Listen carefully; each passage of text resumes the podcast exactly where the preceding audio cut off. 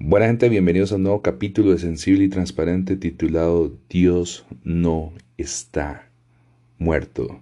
Comenzamos. Creo que una de las cosas que más me pregunté cuando era ateo era si Dios existía.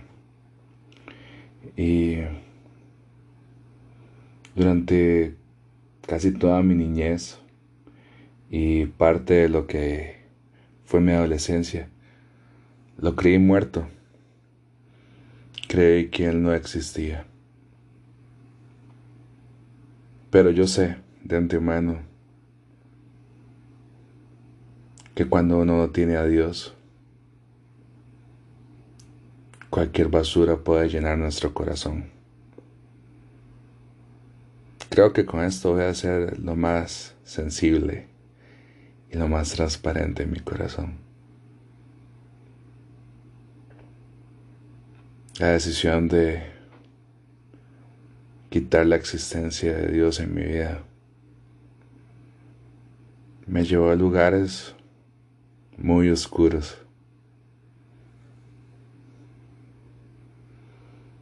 Algunos como autoflagelarme y cortarme las venas. Otros como una gran depresión una gran soledad en mi alma. Y otros como querer morirme. Sí, quitarme la vida. Cualquiera podría decir que después de haber tenido un arma en la cabeza apuntada, jalar el gatillo y ver que no sale una bala, puede ser mera coincidencia. Pero seamos claros. Cuando no jala el gatillo de una pistola, la bala sale directo. En mi caso no salió. No hasta que la tiré. No sé si puedo llevar esto de mi corazón pero el momento más hermoso en que pude ver a Dios fue el momento en el que me burlé de Él. Él no le importó que me burlara. A Él no le importó que no le creyera. A lo único que le importaba era tener un encuentro conmigo. Él lo único que quería era tener un encuentro.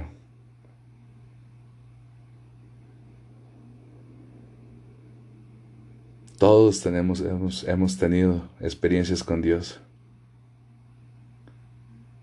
Entonces no digas que es difícil afirmar la existencia de Él.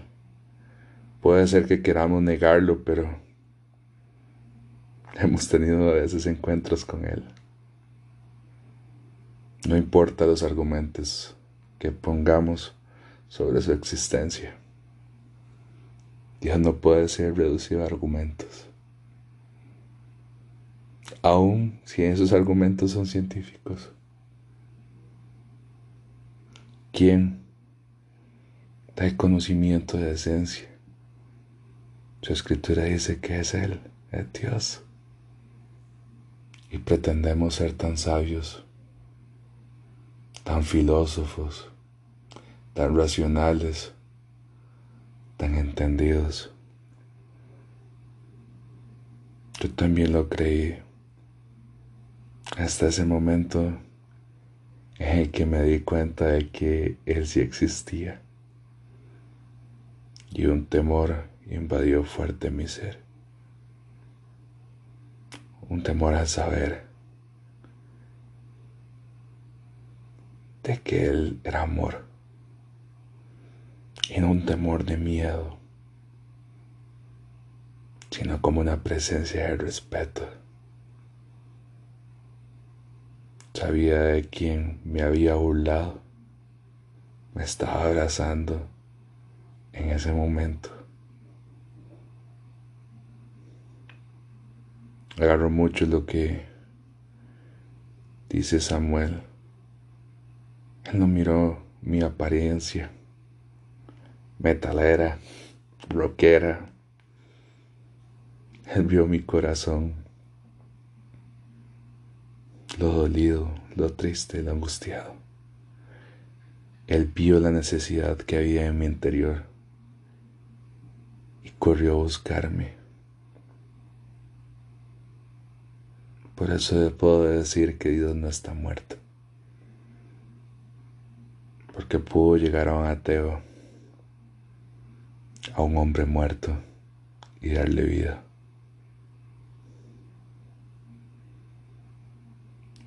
Le pudo dar una segunda oportunidad. Y aún con mil fallos sigue dándole miles de miles de oportunidades. Yo no vengo aquí a convencerte, a que creas. Si no crees, bien por ti. Pero si tú crees y estás escuchando esto, permíteme decirte estas palabras para que la gente pueda ver a Dios en ti. Deja de juzgar a la gente y deja de meter el Evangelio hasta por las orejas. ¿Quieres demostrar a Dios? Demuestra con acciones de que eres hijo de Dios porque cualquiera puede hablar mil palabras. Hay un mundo y una generación que está esperando de que tú te acciones en amor, de que tú te acciones en misericordia, de que tú acciones tu vida en tolerancia y en empatía, no en religiosidad estúpida, fundamentalista. Y si te duele que te haya dicho estúpido y fundamentalista, es porque toqué esa fibra tan fea que tienes. Y lo puedo decir porque también después de haberme convertido, sé también que es ser un religioso fundamentalista, estúpido. Porque a veces leemos la palabra, pero no la hacemos vida en nuestros corazones. ¿De qué nos sirve escuchar? ¿De qué nos sirve sentarnos si, no, si lo que predicamos en un púlpito en vez de ser amor es odio?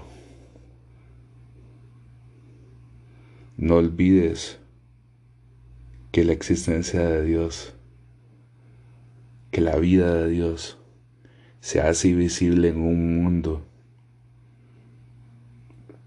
Cuando el Hijo, el que conoce su corazón, es decir, nosotros, que conocimos ese amor por Cristo Jesús, que se hizo carne, que era el verbo y se hizo carne, y después de ser carne, subió a lo sumo para ser abogado de nosotros. Entendemos por Él y creemos en esto. Por eso creemos que Dios no está muerto. Porque así como resucitó Él, nos hizo resucitar a cada uno de nosotros de esa muerte espiritual. Por eso te lo digo. Si quieres ser un reflejo de Dios, si quieres traer a personas, escúchalas. Tú no sabes el infierno que puede estar viviendo esa persona. El mayor anhelo de Dios es que sus hijos, en vez de ser leños caídos de las personas, lleguen y abracen Creo que nos hemos olvidado algo como cristianos en esta pelea de la existencia de Dios. Y es amar a las personas, así como Jesús nos amó a nosotros. Por eso, si, si tú quieres que Dios no esté muerto,